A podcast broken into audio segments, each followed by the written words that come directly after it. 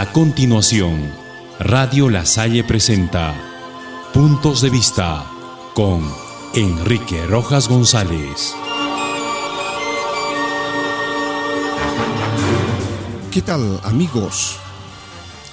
No cabe duda que la diferencia de sueldos y salarios en nuestro país hace ruborizar a los más suertudos y enfurecer a los más desposeídos, porque es visible que el privilegio que tienen algunos para ganar tanto es demasiado distante frente a lo que percibe un servidor público por sus servicios prestados a la nación.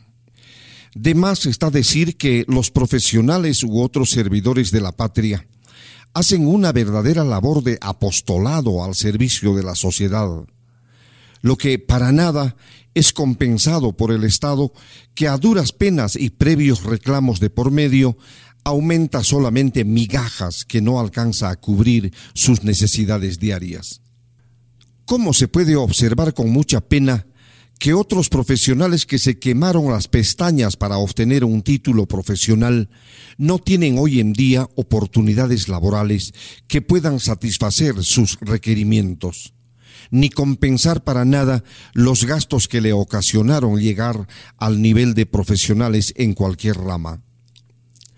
Basta con repasar las ofertas laborales que se publican en algunos medios para cubrir algunas vacantes en el aparato estatal para comprobar que las compensaciones económicas que ofrecen no va más allá de la remuneración mínima vital, o en algunos casos un poco más de los montos irrisorios ofertados.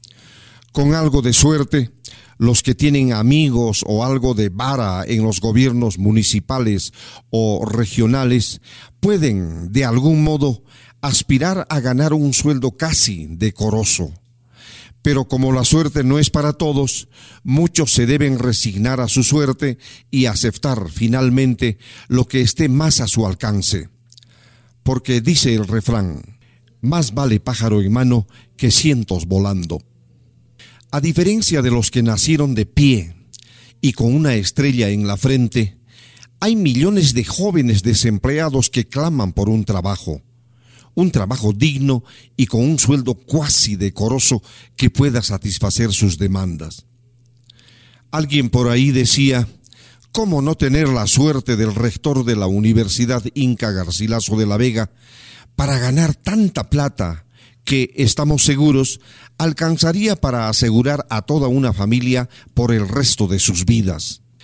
Y es que realmente el sueldo que percibe el personaje de Marras supera el millón de soles mensuales sonantes y contantes.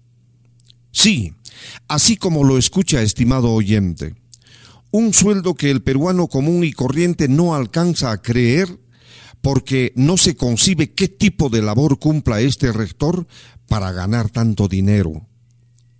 ¿Se imagina usted que mientras un servidor público, con todos los títulos que pueda obtener, no llega a ganar semejante cantidad? Haya personas que así fácilmente perciban semejantes sueldos. Claro, usted dirá, es que es una entidad privada donde labora el susodicho. Pero no se ha puesto a pensar de que aquella empresa privada como es la Universidad Inca Garcilaso de la Vega no sabemos por qué está exonerada de pagar impuestos al Estado. ¿Sabe Dios por qué argucias que alegan o por qué favores que reciben de los legisladores que hacen y deshacen con nuestras leyes? Ganar más de un millón de soles mensuales supone que quien lo percibe labora en una entidad exitosa a uno, pero no es así. Sucede que la tan mentada universidad no ha sido acreditada por la SUNEDU, porque simplemente no ha cumplido con las condiciones básicas de calidad y debe dejar de funcionar porque así lo dispone la ley y los estatutos. Entonces, podemos pensar que los sueldos que se asignan en esta universidad no corresponde a la calidad que debe demostrar a los más de 16 mil alumnos matriculados en las distintas carreras profesionales que ofrecen. Podemos pensar que mientras se estafa a los usuarios con una aparente calidad académica que ofertan, se despilfarra el dinero recaudado en jugosos sueldos que de otra forma debían ir a las arcas del Estado en el pago de sus impuestos? Todo esto puede suceder solamente en el Perú, nuestro país. Todo esto guarda mucha relación con el anterior Parlamento, donde se podían maquinar componendas y acuerdos para no pagar impuestos y para los lobbies que todos conocemos. No es coincidencia que la anterior Comisión de Educación, presidida por la tristemente célebre Tamar Arimborgo, haya decidido, así de improviso, investigar a la SUNEDU y propiciar su cierre para que no hayan más observaciones ni a la Universidad Inca Garcilaso de la Vega, ni a institutos como Telesub, la de la fachada falsa, pero que felizmente todo ha quedado en el camino por la disolución del Congreso. Mientras que millones de peruanos pugnamos por ganar algo más que compense nuestro sacrificio en nuestro trabajo, hay alguien que alegremente percibe más de un millón de soles mensuales, lo que a no dudarlo es como haber nacido parado con la suerte bajo el brazo. Hasta mañana.